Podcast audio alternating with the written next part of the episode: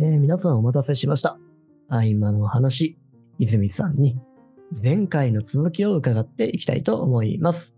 こんにちは。はい、こんにちは。はい。さて、前回ね、コロナにかかった体験から、うん。コロナウイルスっていうのは今の人間の社会を大きく動かすためのトリガーだったんじゃないか。はいなんかそんな話を、まあ、想像を交えていろいろとお話をさせていただきましたが、うん。えー実際に社会が変わってきているきっかけも泉さん手応えとしては感じていらっしゃる中ではい。はい。だって次に社会はどんな形になっていくのだろうかみたいなね、んはい、もう妄想たっぷりなところで構わないと思ってるんですけどうん聞かせていただければなと思っております。わかりました。一言で言うとね、メタ社会です。おメタ社会。メタバースじゃありません。メタ社会です。バースじゃないんですね。バースでは、うんメタとユニバースのメタバースではなく、メタ社会ですね。はい、何が違うんでメすかタソサイエティですね。メタバースというのは、ちょっとバーチャルな感じなんですよ。はい。私は言ってるリアルメタなんですよね。リアルメタ。はい。はい。リアルメタなんですよね。で、もうちょっと言うと、インターネットで国境がなくなるとか、ね、Web2.0 でみんなが発信し始めたんで、はい。なんかこう、この、この時代だとか言って、ええ社会が変わるんだっていう風になった割にはそんなになってないんですよ。うんまあ、だなんかまあ、SNS とかもそのおまけ、おまけというか、人生のちょっとこう、なんていうのあの、スパイス的なやつだったりとか、はい。まあ、するわけですよね。ふりそれかがけみ中たい社な、会のね。中心ではない。うん。うんうん。社会の中心はあくまでもヒエラルキーなんですよ。はいはいはいヒエはラい。ルキーっていう、うん、組織体があって、誰が一番、そのお金を持ってて、意思決定をしてみたいな、ええ。権力構造があって、それに紐づくみたいな、うん。いうところがあって、その、そそれはうんずっと変わらないわけですよ。そうだでけすねど、こ、のメタソ、メタソサエティ、メタ社会っていうのは、それが、から解放されるんですよ、人が。階層社会からの解放解放です。そっから解放される。ちなみにこの階層っていうのは、主に経済的な階層。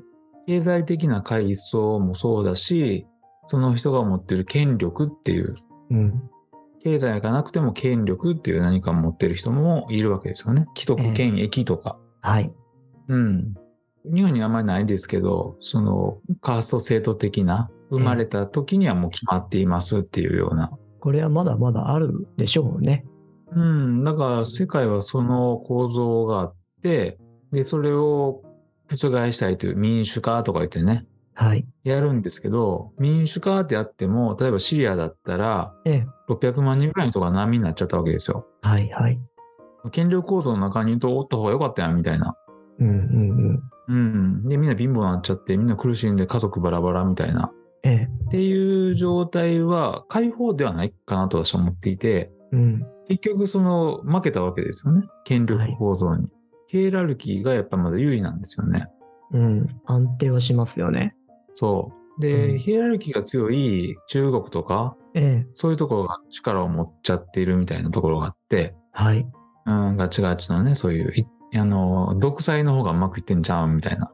ありますね。世界の中でそれ言われましたね、最近。そうそうですよね。ってことは、まあ本当の民主化っていうのは、そのヒエラルキーと戦う民主化ではなくて、うん。えーメタ社会の中でみんなが自由になるっていう、解放されていくという。これは現実社会自体が構造を変えていくっていう、そうですね。いうイメージです。そうですね。なので、権力構造っていうのは、うん。信頼関係とかではないんですよね。ええ。その人が持っている権力とか、その何か意思決定できる領域とかお金とか動かせるものがその中心なので、ええ。その本当の人間の関係性、信頼関係とかでやってるわけじゃないんですよ。うんうんうんうん。うん、だからその人が、例えば大統領じゃなく一般ピーポーになった瞬間、誰もみんな、あ、ああの遊ばへんというか、はいはいはい、はい。誰もいなくなるみたいな。はい。定年退職したらなんかね、あの役員さん寂しそうにしてるな、みた いな。よく聞くコースですね。うん。だからそれ、やっぱり関係性じゃないんですよ。うんうんうんメタ社会っていうのは関係性が中心なんですよ。うん。あの人好きと。とか、うんうあのん。人好きだし、あの人と一緒になんかやりたいとか、えええだから全部動機、内発的動機がそれなんですよね。誰とするかっていう。うん。なので、あの、今、えっと、メタバースっていうのは今のヒエラルキー構造をただバーチャルに持っていってるだけなので、はい。あれは違うんですよね。メタ社会っていうのは、まあ我々の関係性、リレーションシップとか、うん。ソーシャルキャピタルとか、まあそういうパートナーシップとか、それを中心に我々が自由に解放されていくっていう。うーん。そっか。この社会がこっから来るってイメージなんですね。そうですね。脱機能ですね。そこは。うん。脱役割。そう。まあだから人中心ってことですよね。うんうんうんうん。お金とか機能とかこととか事業中心じゃないってことですよね。うんうん人中心で、その人がどんな関係性で生きていくかっていうところで、助け合ったり、一緒に学び合ったり、何かを生み出し合ったりする、うん。パはートナーシップっていうのが、その人たちの主戦場というか、主な世界ってなってくる。い。うんうんうん。何ができるかっていうよりも、その人がどんな人なのかっていうとこですね。そう。その人柄、その人の人柄、魅力、うん。あとは関係性。そう、価値観うんうんうん。が主になって、そこと結び合える関係性が中心になってくるって。はい。距離を超えてるので、ええ。距離関係ない。遅延、遅延とか血縁は関係なくなるんです。うんうんうん。いや、来るといいっすね。うん。一部来てますね、でもね。うん。はや。多分、この5年ぐらいでかなりそうシフトすると私は見ていますけど。確かに。で、そこを見据えて、もうすでにいろいろと動かれてるわけですね。そうです。もうそれを見越して、5年後にそういう社会になってると見越したら、先手を打って投資しとったり、まあ準備というかね、はい。やっておけばいいじゃないですか。うん。なるほど。いや、楽しみなところですね。こっからのはい5年、あ泉さんの先手がどんどん世に出てくるわけです ね。これが外れたらね、全部、あの、投資が消えていくわけですけどね。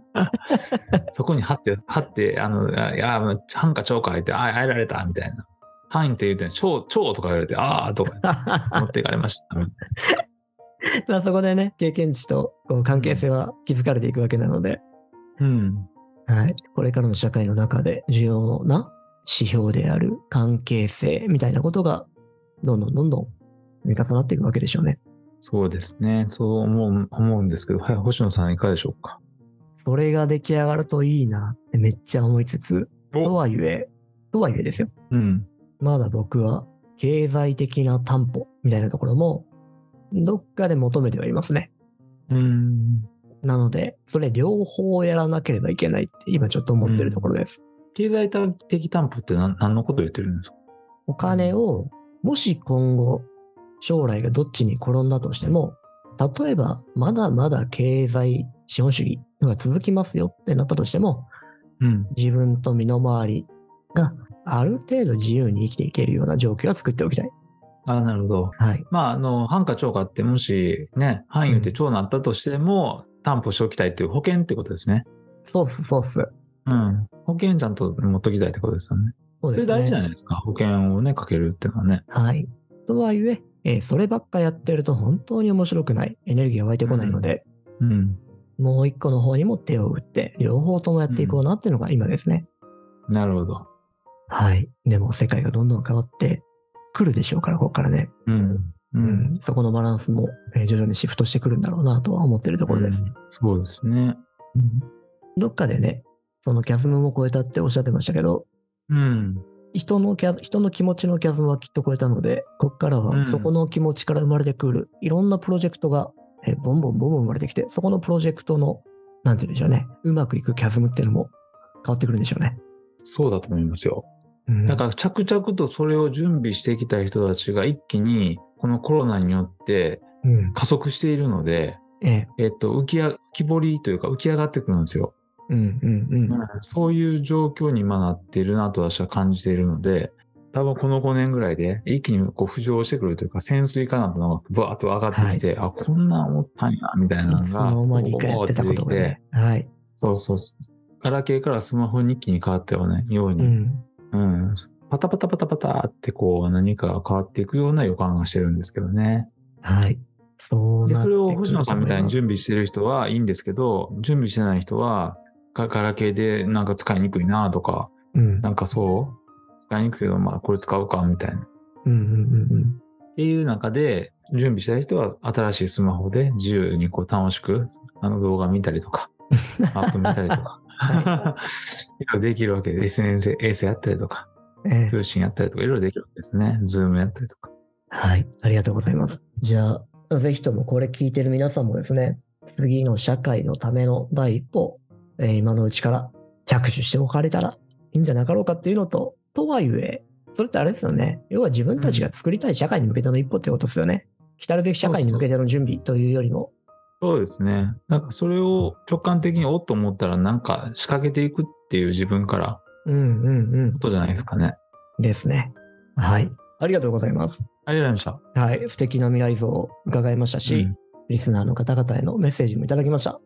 これ最終回ですかいや、あのー最後じゃないです。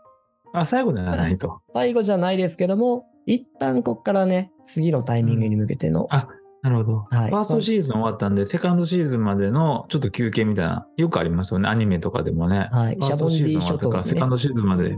うんそうちそれです、それ でょす。っと開くよな、みたいな。は2い、年開くよな、みたいな。 2年後、2年後は詰まろうってやつですね。うん。はい。そんな感じに、えーはいなる予定ですので、まはいたお会いできる日を、えーどうぞお楽しみにというところですね。はい。はい。それではそれでは、皆さんお本楽日しみもあにはい。りがとうございました。はい、ありがとうございました。皆さんあり聞がいとうございますていただきまして、また会いましょう。お会いしましょう。では、失礼いたします。はい。